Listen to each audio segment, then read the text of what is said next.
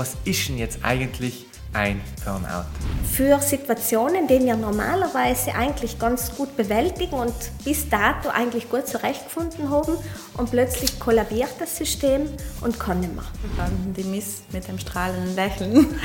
Irgendwann habe ich noch gemerkt, das Lächeln, wenn es da gewesen ist, dann ist alles andere als ehrlich gemeint gewesen. Nächtelang nicht schlafen, also ich bin allem arbeiten gegangen, acht Stunden im Tag heimgegangen, äh, die Nacht wach gelegen im Bett, dann geweint und bin früh wieder aufgestanden, arbeiten gegangen und, und bis das noch nicht mehr, eben bis es nach dem Burnout gekommen ist. Wenn du der Julia von einem Jahr einen Tipp geben könntest, welcher war es Das werden ganz oft äh, Symptome wie bei einer Depression beobachtet.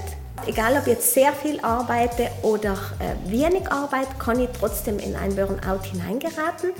Was kann ich denn tun in dem Moment, um vielleicht das Ruder noch umzureißen oder um dem entgegenzuwirken oder auch in erster Linie äh, dem vorzubeugen?